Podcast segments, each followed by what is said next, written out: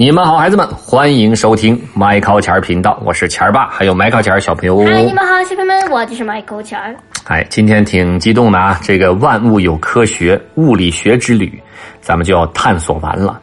这最后一节课讲讲什么呢？上次咱们讲了什么呀？呃，分子的热运动。哦，这次讲一讲热传递。嗯，棉被会发热吗？会，啊？呃，会发热吗？棉被不会发热。那是什么意思呢？冬天睡觉时呢，钻进被子绝对是一项大挑战。哎，冷死了！小鲁咬着牙钻进了被子，里面冷得像冰窖一样，冻得他直打哆嗦。好在没过一会儿呢，被子就怎么样？暖和了，哎，小鲁舒舒服服的睡着了。进入梦乡之前，他脑海里浮现出一个问题：你看，这就是善于提问题的孩子。为什么刚进去觉得那么冷，过一会儿就感觉身体明显的变暖和了？睡久了甚至还会发热。睡觉不冷是因为被子在发热吗？孩子们？不是，嗯，第二天一觉醒来，他竟然还记得这个问题。肯博士就知道了，他只做了一个小小的实验，就让小鲁明白了其中的原理。肯博士在一个装着水的烧杯的周围裹上了被子，把一支温度计呢悬空伸在这个水里，能想象到吧？嗯，啊，让小鲁观察水温度的变化。如果被子能发热，它就能使水的温度升高。结果发现半个小时、一个小时过去了，水温也没有变化，可见被子是怎么样？不发热的。对了，更不会使我们的体温升高。那么，为什么你被裹在被子里头会觉得暖和？其实这是因为被子像个大大的隔离罩，保护了我们自己的体温。你想想，它把外界的那个温度隔离开，嗯保护了你的体温对。根据热力学，两种物体之间如果温度不一样啊，接触在一块儿就会发生热传递，热量会从高温的物体传向什么呀？低温的物体。哦，哪个温度高，它就传向那个温度低的物体，嗯引起高温物体的温度降低，明白了吧？嗯。而咱们人类呢是恒温动物，什么叫恒温？咱们体温是恒定的，一般都在三十六度多左右，就维持在那个温度下除。非是生病了。对，就像个小火炉子一样，身体会一直自发的产生热量，而这些热量呢，如果散发到空气中，你就会觉得冷；你盖上被子，热量出不去了，你就会觉得暖和。肯博士总结说：“哦，小鲁点点头说，现在我明白越睡越暖和是怎么回事了啊。那么被子的这种保温功能，不光可以保热，还可以保冷。所以你可以看到啊，在公园里卖冰棍的叔叔，他会在箱子里面呢装好冰棍，再在上面盖盖上特别厚的被子，这样能阻止冰棍儿从热空气中吸收热量，冰棍儿就会融化的慢一些，明白了吧？被子把那个不但能隔热，它还能隔冷。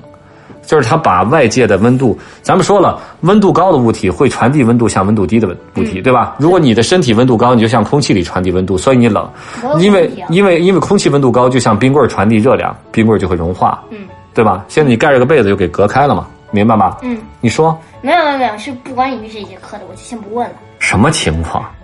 你明白是什么意思吗？明白是什么意思？啊，温度高的物体会怎么样？自发的像什么？呃，向温度低的物体传授热量。传递热量，是吧？嗯。那么不是所有的物质都能够像被子一样保温的啊，这跟它自身的导热性有关。导热性差的物质才能用来保温，比方说木头、泡沫这些。你比如说咱们说，哎，那些运送海鲜的呀，里面放上冰块，然后外面用个塑料泡沫的箱子给它、给它、给它、给它裹起来。为什么？因为它的这种导热性差，所以就是它保温性好，里面就不容易化。肯博士告诉小鲁说，雪也可以保温。小鲁不相信了，于是肯博士用温度计去测量，果然呢，有雪覆盖的土壤温度会比普通的土壤高十摄氏度左右。雪把你隔起来，你其实也是暖和的。小鲁糊涂了，说为什么冰凉的雪也能保温？其实这是因为雪覆盖在有土壤的地面上，地面的热量散失的会更慢，明白了吧？嗯生活中呢，咱们常常需要对一些东西进行保温，最常见的就是对热水保温。咱们有专门的工具热水瓶，晚上你把烧开的水灌进去，第二天早上打开瓶盖，还能看见热气直冒，对吧？嗯，可见它的保温功能有多大。那我给你们讲讲，孩子们呢，热水瓶的发明者是英国的物理学家，叫詹姆斯·杜瓦。在十九世纪末，他正在进行一项研究，实验的实验当中呢，需要用到一种杜绝，就是不让气体向外散发热量的容器。这个气体不能向外散发热量，这这把它装进一个容器里。他就请人打造了一个双层的玻璃容器，这个容器长得很特别，有两层内壁，两层内壁之间的空气被抽掉了，形成了一个真空。嗯，再在瓶口塞上一个软软木塞儿，那么真空和软木塞儿都是不容易传热的，这样热量就不容易跑出去了，明白了吧？嗯，想到晚上还是要钻进冷被窝，小鲁又开始发愁了。哎呀，肯博士教他一个小窍门不流动的空气也不容易导热。冬天呢，可以经常把棉衣和棉被拿到户外去晾晒，嗯，让棉花变得蓬松和柔软，这样就能在身体之间筑起厚厚的不流动的空气层，嗯，让身体的热量不那么快的散发出去。